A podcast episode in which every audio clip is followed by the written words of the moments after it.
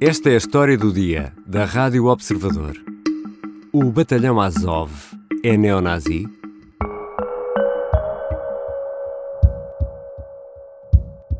But you know what? They do not control all the all the city. We still control the Azovstal steelworks. Ilya Samoilenko enviou este vídeo ao jornalista José Carlos Duarte a 21 de abril. É um elemento do batalhão Azov e as imagens terão sido gravadas no complexo Azovstal. Os rebentamentos são audíveis. Samoilenko assegura que os russos não controlam Mariupol e muito menos Azovstal, onde estavam milhares de civis. Uh, Ilya fala num inglês fluente, é jovem, está fardado e de capacete. A mão esquerda foi substituída por um gancho metálico. Desafia os russos para um combate com armas ligeiras e acusa-os de falta de coragem.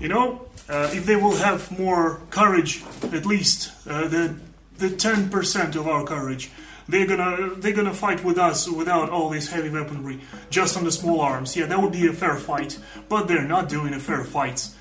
Uh, they're showing their cowardly face to the world right now, claiming that the Mariupol is taken. Mariupol is not taken. Uh, if somebody gonna ask, do we need help? Yes, of course we need help, but we do not need to be rescued. We can rescue others, and we are rescuing others. Os elementos do batalhão Azov são vistos como heróis na Ucrânia e no estrangeiro, mas este grupo é acusado de ser neonazi, racista, supremacista, de estar ligado a organizações extremistas. Este é ou não um grupo extremista? Como nasceu? E que influência tem nesta altura na política ucraniana? Vou conversar com o jornalista do Observador, José Carlos Duarte, que investigou a história deste grupo paramilitar.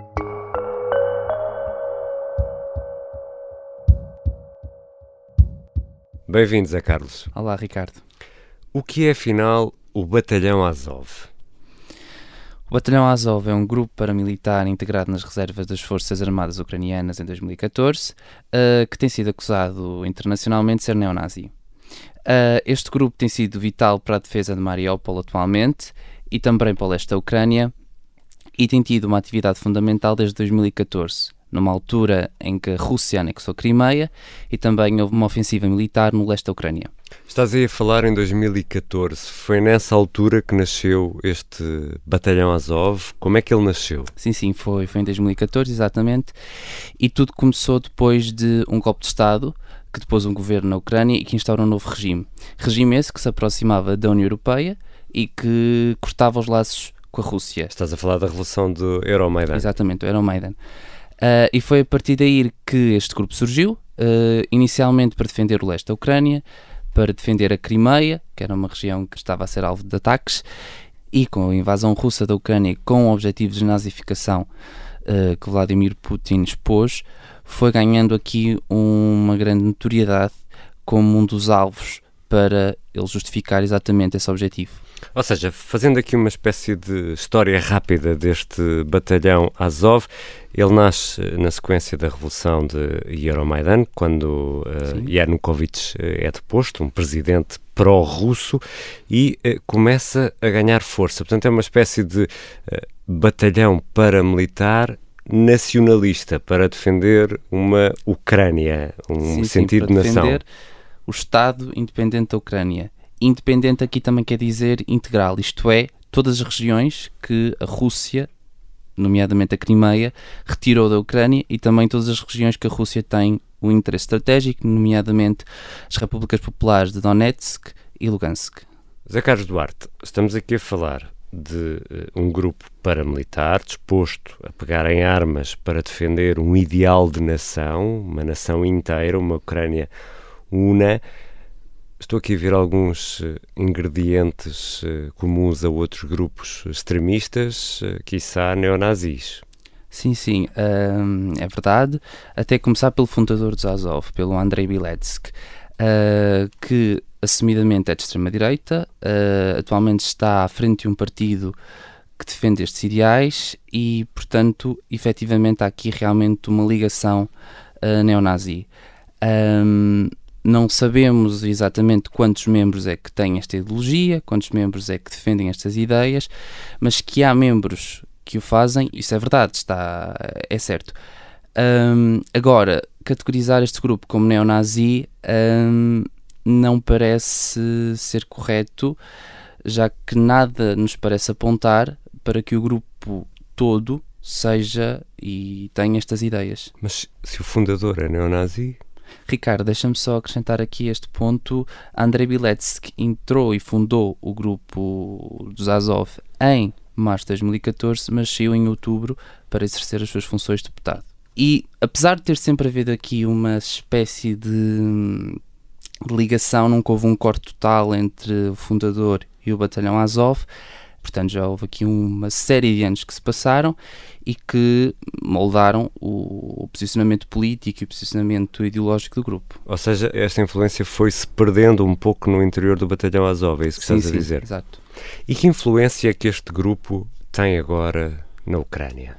Uh, atualmente eles são preponderantes para a defesa de Mariupol e são eles que estão a garantir que a cidade não é tomada pelas forças russas.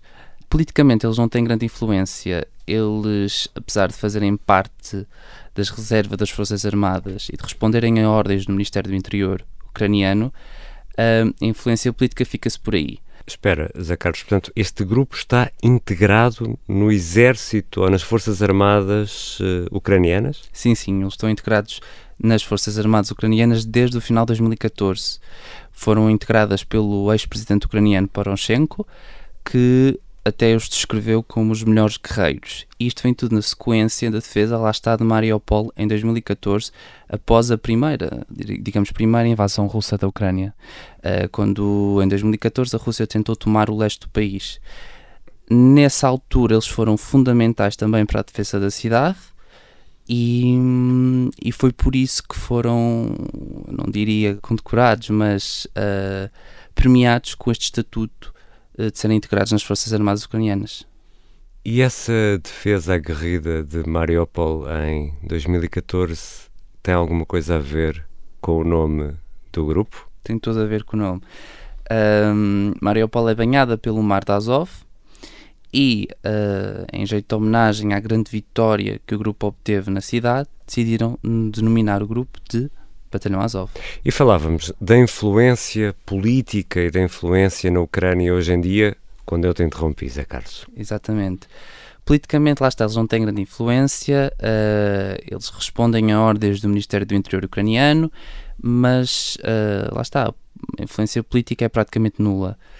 Eles não têm uma grande relação com o presidente Zelensky, eles até organizaram manifestações contra algumas ações uh, do atual chefe de Estado ucraniano.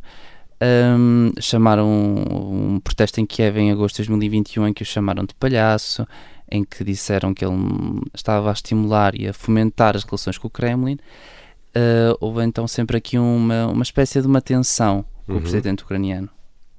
Mas uh, atualmente, e perante a necessidade de homens treinados para defender o território, as questões uh, ideológicas, José Carlos, são colocadas de parte, ou seja, quase que faz lembrar aquele velho uh, provérbio português: uh, em tempos de guerra não se limpam armas. Neste caso, fecham-se os olhos às diferenças, é isso? Eles são necessários na linha da frente. Exato, exato. Eles estão a desempenhar um papel fundamental Uh, sem eles, uh, Mariupol já teria sido tomado pelas forças russas e daí que uh, todas estas tensões que houve com o presidente ucraniano ficaram um bocadinho debaixo do tapete, uh, porque o mais importante é defender a integridade territorial da Ucrânia do que propriamente estas divisões que, que propriamente existiram no passado.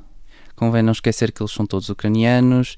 Portanto, não há estrangeiros no batalhão Azov. Não, não há e todos vibraram ao som da, da Stefania, da canção que representou e venceu Eurovisão 2022. Uh, aliás, um soldado que ainda permanece em Azovstal cantou essa mesma canção.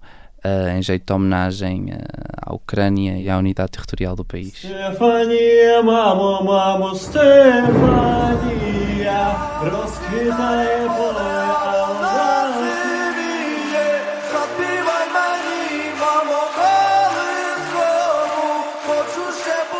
Zé Carlos Duarte, hum, convém aqui também olhar para a perspectiva do Kremlin e Vladimir Putin sempre disse que queria livrar a Ucrânia de neonazis, eh, é um dos argumentos eh, russos. Já lá vamos olhar eh, mais em pormenor para essa questão da propaganda. Queria primeiro fazer-te outra pergunta sobre a Rússia e Moscou, que alegadamente recorre também a grupos paramilitares, a grupos extremistas. Também sim, estão sim. no terreno. Sim, estão no terreno neste momento no leste da Ucrânia. Uh, isso é verdade, apesar de nunca em circunstância alguma, ser admitido pelo Kremlin, mas efetivamente a Rússia sabe e tem existência que estes grupos existem e até de certa maneira os patrocina.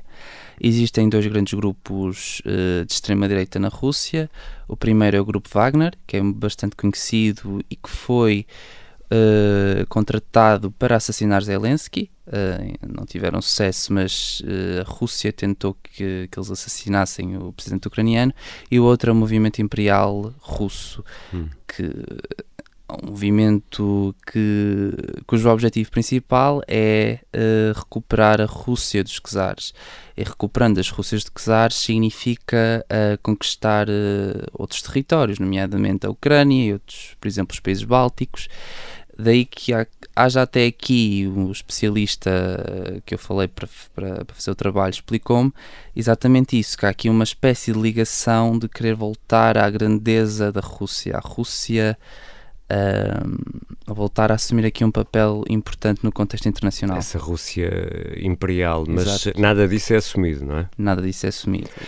Ou seja, uh, olhando agora para a questão da, da, propaganda e dessa luta contra os nazis e neonazis, uh, a Rússia usa o batalhão Azov também como manobra de propaganda para justificar um, a intervenção, por exemplo, em Mariupol? Sim, eu diria que sim especialmente para, hum, para lá está, para justificar o objetivo da nazificação. O Azov tornou-se um, um, alvo, um, um, alvo, um símbolo, para realmente mostrar uh, que há nazis na Ucrânia e que é importante lutar contra eles. Eu vou recordar o episódio da, da maternidade de Mariupol, uh, em que o ministro dos Negócios Estrangeiros russo, Sergei Lavrov, veio dizer que era um acampamento uh, do batalhão Azov e que foi por isso que a Rússia atingiu essa maternidade.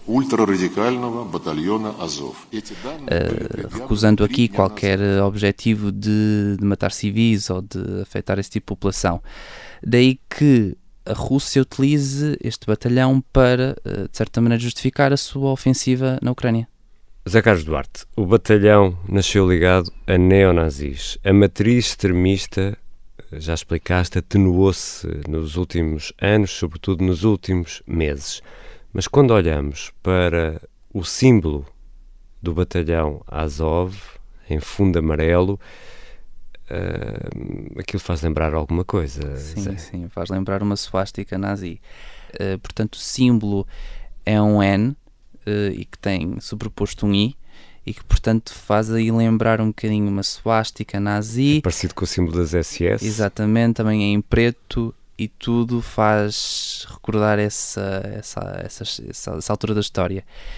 Uh, contudo, os Azovs têm uma versão diferente. Eles dizem que é um I e um N e basicamente o que eles querem dizer é a ideia nacional não é não recusam qualquer ligação com, com, com o nazismo, com as SS e dizem que é uma ideia nacional e é isso que eles querem e basicamente é, o, é a defesa da, da integridade territorial da Ucrânia. Voltando ao início da nossa conversa, Zé Carlos Duarte, uh, por tudo aquilo que explicaste, o batalhão Azov é ou não é neonazi? O batalhão Azov no seu todo não é neonazi, mas temos de ressalvar que existem elementos que, que têm essa ideologia e que a defendem. Obrigado, Zé Carlos. Obrigado, Ricardo. José Carlos Duarte é jornalista do Observador e assina o especial sobre o Batalhão Azov explica como nasceu este grupo paramilitar e como tem atuado na Ucrânia desde 2014 até os dias de hoje. Esta foi a história do dia. A sonoplastia é do Diogo Casinha e a música do genérico do João Ribeiro. Eu sou o Ricardo Conceição. Até amanhã.